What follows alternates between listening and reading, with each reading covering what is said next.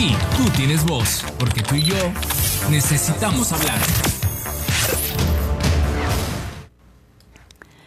Oigan, gracias por continuar con nosotros. Ay, ya son las 7 con 4. Fíjense que me fui a la Ciudad de México hace unos días y estuve platicando con Laura Rojas, quien es presidente de la mesa directiva de la Cámara de Diputados y justamente está terminando ya su gestión. Es mujer y bueno, ser mujer en política a veces no es fácil le ha costado mucho poder superar varias cuestiones, incluso hubo momentos en los que denunció acoso por parte de compañeros ahí en la política y demás. Y pues bueno, estuvimos platicando con ella en la Ciudad de México sobre esta gestión, sobre este año que ya termina, qué hubiera hecho diferente y cómo es que considera este año de trabajo.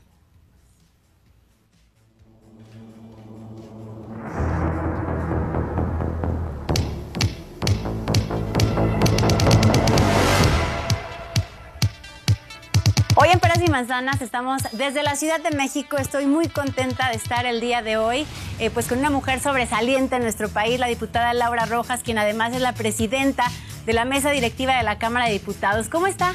Muy bien, Ale, pues con muchísimo gusto de poder estar aquí en tu programa y poder platicar pues con toda la gente de Guanajuato, de León, muy contenta. ¿Con mucho trabajo? Con mucho trabajo, ya en el cierre, después de un año muy intenso, muy interesante de, presidir la Cámara de Diputados y ahorita en el cierre no es la excepción, cerrando con todo y pues muy contenta. Además estamos en un momento histórico en el que dos cámaras son encabezadas por mujeres. Es el momento de las mujeres, es nuestro momento. Mira, yo, yo creo que en la política sí, sin duda es la primera vez que tanto en el Senado como en la Cámara de Diputados tenemos eh, prácticamente la mitad de mujeres y de hombres que estamos representadas ahora sí que como nos corresponde en, la Cámara eh, y en el Senado y también es la primera vez que al mismo tiempo las dos cámaras del Congreso Federal son presididas por mujeres, ¿no? Una senadora y yo acá en la Cámara de Diputados. Entonces sí, sin duda creo que estamos en un momento muy importante. Esto pues es producto, digamos, de una larga lucha eh, por eh, hacer realidad los derechos políticos de las mujeres y además en este último año eh, aprobamos la, reforma. Bueno, fue un poquito antes, pero digamos, las leyes secundarias de la reforma de paridad total, así le hemos denominado, que significa que no solamente en el Congreso Federal, sino ya en cualquier órgano de toma de decisiones públicos tendrá que estar representados los hombres y las mujeres a la par, o sea, en los ayuntamientos, en los congresos locales, en los gabinetes estatales, en el gabinete federal, en el Poder Judicial, y por supuesto en el Poder Ejecutivo, el Legislativo, perdón. Entonces, eh, sí es un momento importante y ahora lo que toca es justamente pues que esa representación eh, como nunca que hemos que tenemos ahora en la historia se traduzca pues en beneficios para las demás mujeres, ¿no? O sea, desde estas posiciones poder construir una sociedad realmente igualitaria para todas y para todos en nuestro país. Y bueno, también viendo que usted es una persona aguerrida, es una persona que ha luchado, porque ahorita lo decimos en una frase, ¿no? Que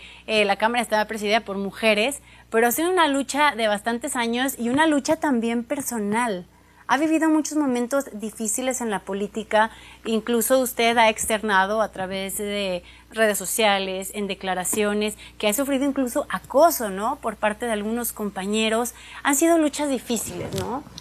Pues mira, sin duda, sin duda ha habido momentos complicados. Yo creo que todas las mujeres en este país hemos vivido de alguna u otra manera algún tipo, algún tipo perdón, de, violencia, algún tipo de micromachismo, y justamente de eso se trata esta causa, no solamente de llegar a ocupar las sillas, sino de generar los cambios culturales, estructurales de nuestra sociedad, para que todos y todas podamos eh, vivir en paz, vivir con respeto, vivir en armonía, eh, respetándonos, tener asegurados estos, estos derechos sobre todo pues para las niñas, que las niñas y, las jóvenes que vienen detrás de nosotras. Ahora, hablo ahorita como de la lucha de las mujeres, ¿no? Por, pues por hacer como que nos respeten este lugar, ¿no? Entre mujeres nos ayudamos. Por ejemplo, entre política, si hay esa ayuda entre mujeres para, para avanzar o al revés. Siente que entre mujeres nos ponemos el pie. Mira, yo no, yo no podría generalizar, yo he encontrado de todo a, lo largo de, pues de mi carrera ya de más de 20 años en la política. Justamente este año yo encontré muchísima solidaridad de, de las mujeres desde desde el proceso previo a la elección de, esta mesa directiva que yo presido, hubo un, movimiento muy importante de mujeres, sobre todo desde la sociedad civil y también dentro de la Cámara, eh, porque por impulsar que fuera una mujer la que presidiera la Cámara y en el Senado también. Entonces, hubo mucho, mucho impulso, digamos, desde afuera y cuando me eligieron, eh, sí sentí un, un, gran arropo, ¿no? Un, acompañamiento.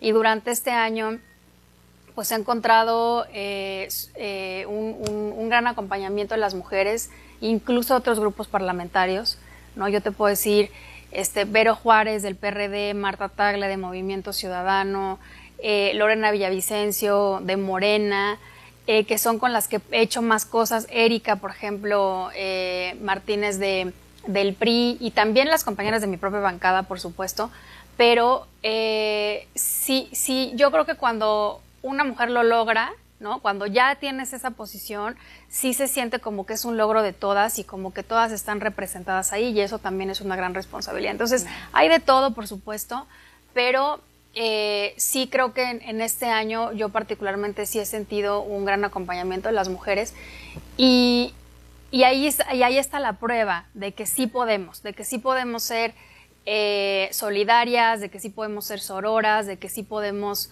defendernos, acompañarnos, respaldarnos. Ahora, creo que un, tema muy importante es cómo podemos em, eh, compaginar estas dos labores que son tan importantes y que pues requieren tanto tiempo. El ser mamá, porque sabemos que es mamá, eh, de hecho de repente presume a su hijo ahí en redes sociales, ¿Cómo le hace para poder compaginar estas dos labores que son tan importantes?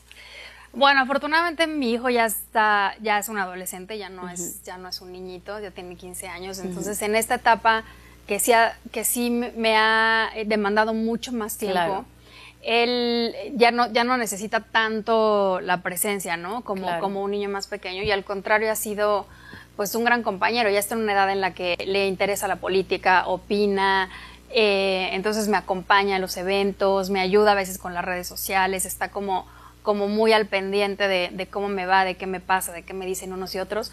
Y entonces eso ha sido, la verdad, muy bonito en esta etapa, porque ha sido como un compañero, ¿no? Claro. Eh, más que, ¿no? Ya el niñito que demanda la atención de su mamá, ha sido ahora un, gran apoyo y la verdad es que es un niño, este, bueno, pues yo qué puedo decir, es, amigo y lo adoro y, es, y se me hace un tipazo y ha sido en esa etapa muy bonito. Por supuesto, si en otras etapas de la vida, cuando él estaba más pequeño, o ahora lo veo, por ejemplo, con compañeras que tienen hijos más pequeños, por supuesto que es un reto muy, eh, muy grande el poder eh, hacer compatibles la, vida, el trabajo en la política con, con la tarea de, de, estar en familia, con una pareja, con hijos, etcétera. Y es parte otra vez nuevamente de, este, de, esta, de esta mm, eh, consolidación o digamos desarrollo de una sociedad más igualitaria en la que justamente se necesita que todos los miembros de la familia colaboren para que todos tengan un desarrollo por igual. Y yo creo que ahí vamos, ¿eh? yo creo que ahí vamos cada vez, cada vez las parejas y, y los hijos son, son, yo veo que son más más conscientes de que se necesita la participación de todos para que para que todos podamos crecer y desarrollarnos en la familia. Hay una frase que usted utilizó que quisiera leer, dice, todos quieren una mujer fuerte hasta que realmente se pone de pie y usa su voz. Es de Ari Eastman y bueno, ha sido utilizada por... ¿Por qué le, por qué le representa esta frase o por qué es importante para, para usted? Mira, la, la, quise poner en Twitter porque la leí, o sea, me apareció de repente esta frase de esta escritora, este, en, la, vi en alguna red social en inglés y yo la quise traducir porque me identifiqué muchísimo con esa frase. En un momento en el que fue precisamente después de presentar la controversia constitucional eh, eh, en contra de un acuerdo del Ejecutivo para desplegar a las Fuerzas Armadas, en las que literalmente muchos se me vinieron encima, ¿no? Muchos, muchos apoyaron también. destitución, o sea, sí fue un momento difícil. Fue un momento difícil, muchos apoyaron también. Que, quiero decir que esto fue una petición desde la sociedad civil, desde la academia, desde mucha gente, digamos, que estaba preocupado porque se cumpla lo que, lo que votamos, pero también mucha gente se me fue encima. Y entonces ahí es donde dices, bueno, o sea, sí quieres, o sea, mucha gente quiere una mujer, pero siempre y cuando esté ahí, ¿no? Muy bonita, sentadita, este, para decir que cumplimos la paridad, pero cuando realmente se atreve a ejercer sus funciones, a ejercer el poder, a ejercer las facultades que le da la ley, entonces pues, ya no gusta tanto, ¿no? Y, creo que esa, esa frase es, es, yo me sentí muy identificada y le fue muy bien, o sea, me escribieron muchísimas personas, o sea, muchísimas mujeres diciendo, oye, es que yo también he sentido lo mismo. Cuando de repente uno dice, no, no, le dices a, a un compañero o a un jefe político o a cualquier ¿no? persona, sabes que no, no estoy de acuerdo, no lo voy a hacer, no. Ah, entonces ya, ya no gustó tanto que las mujeres estemos en posiciones de poder. Y, y, eso fue lo que yo sentí en ese momento. Y muchísimas mujeres lo retuitearon, compañeras y gente de, de, muchos ámbitos, y me, y me escribieron, ¿no? Oye, la verdad es que sí, es que sí, es que sí. Muchas creo que sentimos a veces eso, ¿no? Nos gustaría que nos ampliara un poquito acerca de esta controversia que fue eh, de verdad muy importante ¿Por qué el ejército no debe estar participando en este tipo de, labores de seguridad? No, sí debe, o sea, el ejército sí debe de participar, lo necesitamos. es, un hecho que no, que, en México desafortunadamente no hemos eh, eh, desarrollado policías confiables, policías capacitadas, y por eso es que lleva tantos años el ejército apoyando al Estado en tareas de seguridad pública.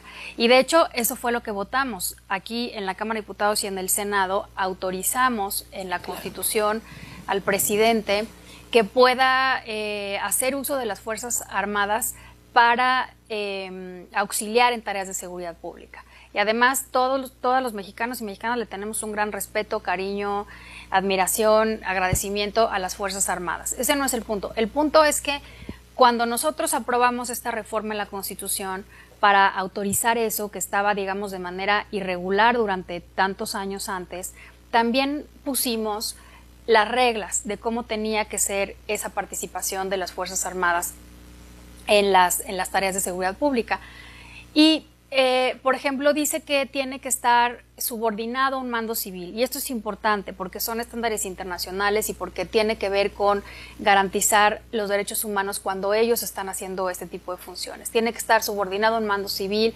La acción de las Fuerzas Armadas tiene que ser complementaria a la, de las, a la de las policías, tiene que estar delimitada en un tiempo y en un territorio y no tiene que ser permanente y en todo el territorio. Y desde mi punto de vista, el acuerdo que emitió el Poder Ejecutivo no cumple con lo que nosotros votamos y aprobamos en la Constitución, no solo nosotros, sino porque es a la Constitución los congresos de los estados.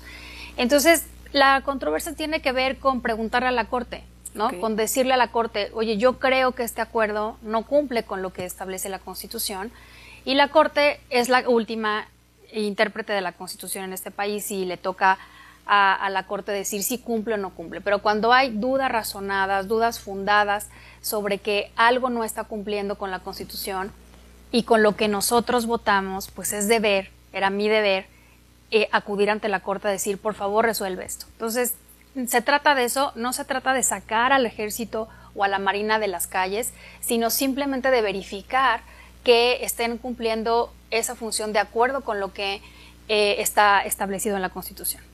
Ahora, eh, en este cierre ya de la presidencia, ¿qué es con lo más importante que se queda de lo que hizo?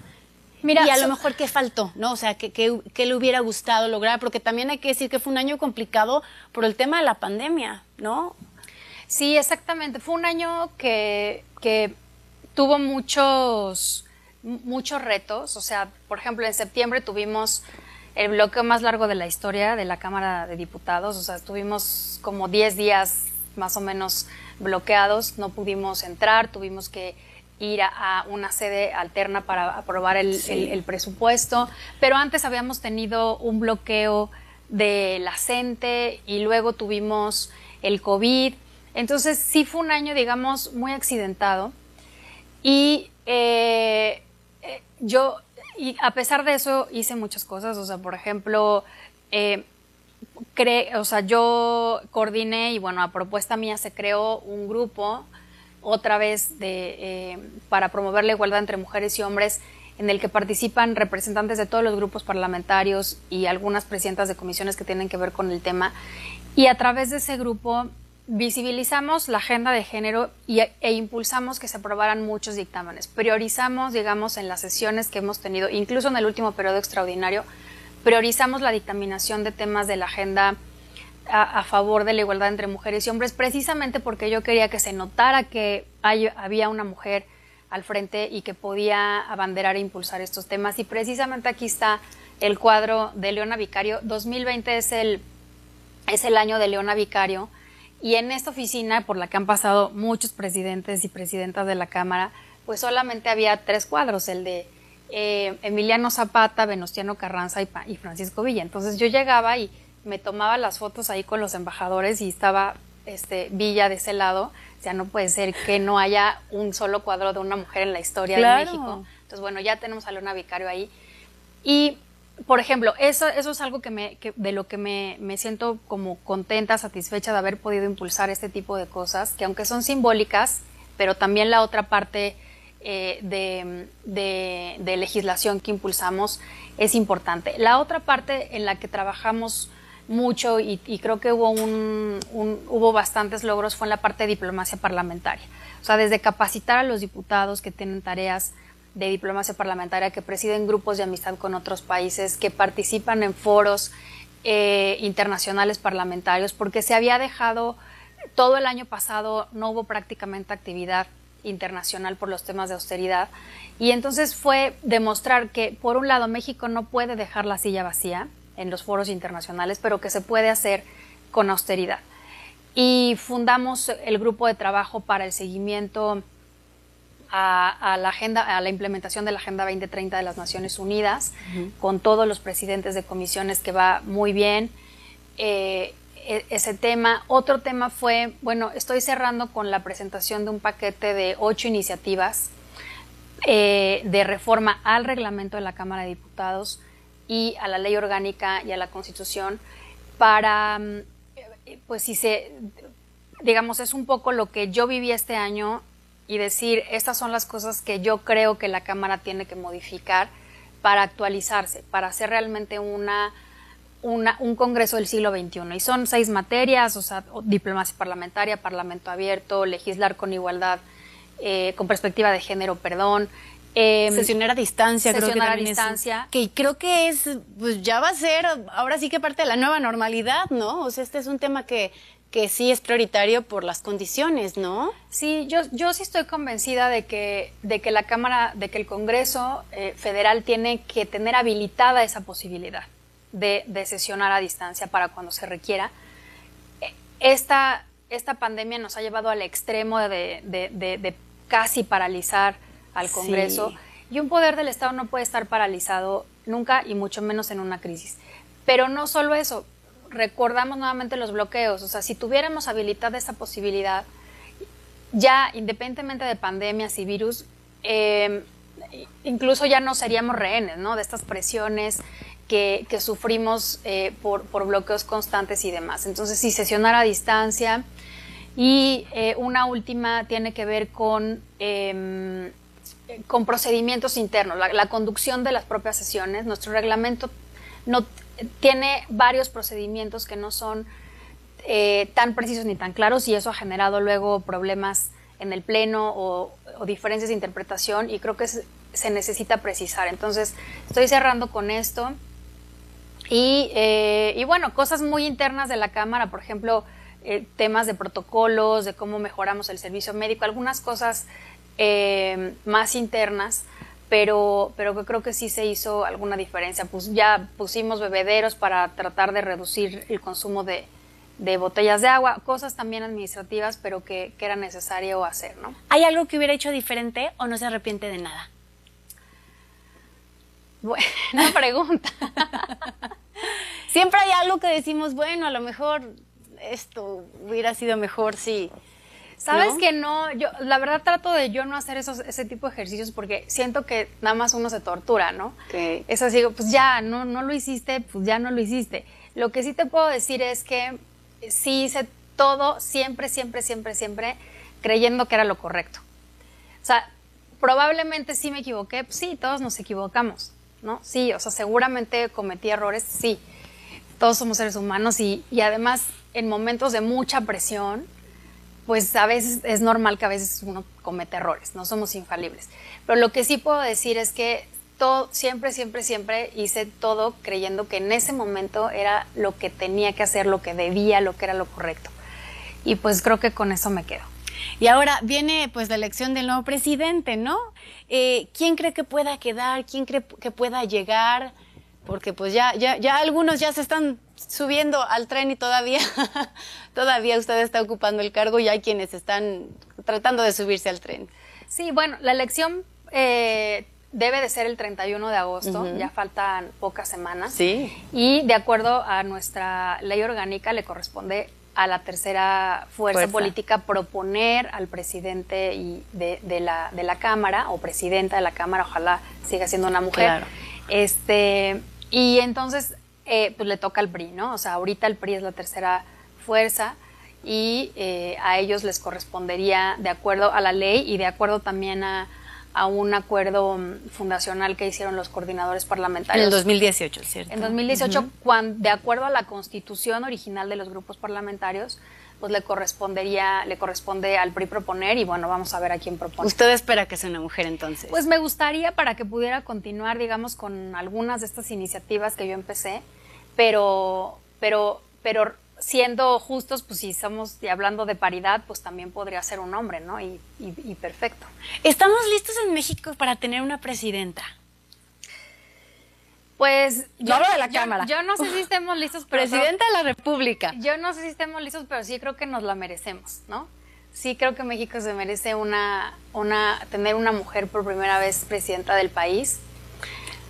Nada más basta y no es, digamos, este, de ninguna manera se trata de, de, de menospreciar el trabajo de los compañeros, pero por ejemplo, en el manejo de la pandemia, ¿no? Hay este ranking que dice los mejores países que han manejado la pandemia eh, han estado, tienen presidentas o primeras ministras eh, o cancilleres mujeres, ¿no? Empezando por la canciller Merkel, que creo que es la campeona del, del, manejo de la pandemia en el mundo, y muchos de los países nórdicos que se entiende porque ellos tienen ya, digamos, de literal desde hace siglos esta tradición o esta cultura mucho más igualitaria entre, entre mujeres y hombres, ¿no? Desde los vikingos que, o sea, tienen una, una concepción muy distinta a, a, otras, a otras naciones y ellos también tienen, la mayoría de, los, de las mujeres que, que, que, dirigen, jefas de Estado o de gobierno están en los países nórdicos. Pero, pero, pero hay, por supuesto, un, ejemplos en, en, otras regiones del mundo y creo que sin duda México se merecería una mujer como presidenta. ¿Le gustaría que Acción Nacional tuviera una candidata sería buenísimo. pues sería buenísimo. La verdad, yo creo que, yo creo, yo, mira, yo creo que el PAN tiene que, el PAN es un partido que, que siempre desde, desde su fundación ha, ha sido muy consistente en, en, en, su lucha por los derechos de las mujeres. Fuimos los primeros que, que abogamos por el derecho a, a, votar de las mujeres, ¿no? Nuestros diputados en esta Cámara, precisamente, nuestros diputados federales. Eh, en ese sentido, y, creo que consistente con esa tradición, pues sí sería maravilloso que pudiéramos tener una, una mujer como candidata. Y me lo dice una panista, panista, panista, ¿no? Desde el 94 es militante de este partido. Desde el 94, sí. Entonces, pues a ver qué pasa, ¿levantaría la mano? Pues bueno, digo, ahorita no, no falta todavía bastante tiempo, pero yo creo que el PAN tiene muchas mujeres que, que, podrían hacer un, un gran papel como candidatas. Este, creo que hay muchas mujeres en el PAN con experiencia, con trayectoria, con capacidad, este, pues con, ¿no? O sea, con las manos limpias, o sea, todas estas cosas, ¿no? Eh, una, híjole, creo que era una campaña nuestra esa, pero bueno. Eh, por último, ¿qué, sigue después de esta presidencia? ¿Qué sigue? Bueno, queda un año como diputada, o sea, me queda un año, un año como diputada. Voy a voy a ser muy feliz de regresar a mi curula, a mi bancada con mis compañeros y, eh, y, y, a seguir trabajando por México desde la Cámara. Voy a, a, concentrarme mucho en, esta, en esos próximos meses en hacer trabajo en mi municipio, yo soy del Estado de México, de Atizapán, y, y voy a estar trabajando mucho allá estos los próximos meses. Pues muchísimas gracias por habernos recibido. No, al contrario, muchas gracias. Un mensaje para los guanajuatenses, por favor. No, bueno, pues la verdad, eh, bueno, pues voy a decir un comercial, pero bueno, Guanajuato es de los estados que más orgullo este, nos dan como, como panistas, y este es un comercial sí, sí partidista. Eh, la verdad es que creo que el PAN ha hecho un, un gran trabajo en, en, el Estado, en los municipios en los que gobernamos. Los diputados, los senadores también de Guanajuato hacen un gran trabajo representando a los guanajuatenses y pues yo creo que se, se, se tienen que sentir eh, satisfechos, ¿no? Los ciudadanos de Guanajuato por tener tan buenos gobiernos. Muchísimas gracias. No, a ustedes, muchas gracias. Gracias por habernos acompañado desde la Ciudad de México. Aquí las cosas se dicen como son. Tú y yo necesitamos hablar.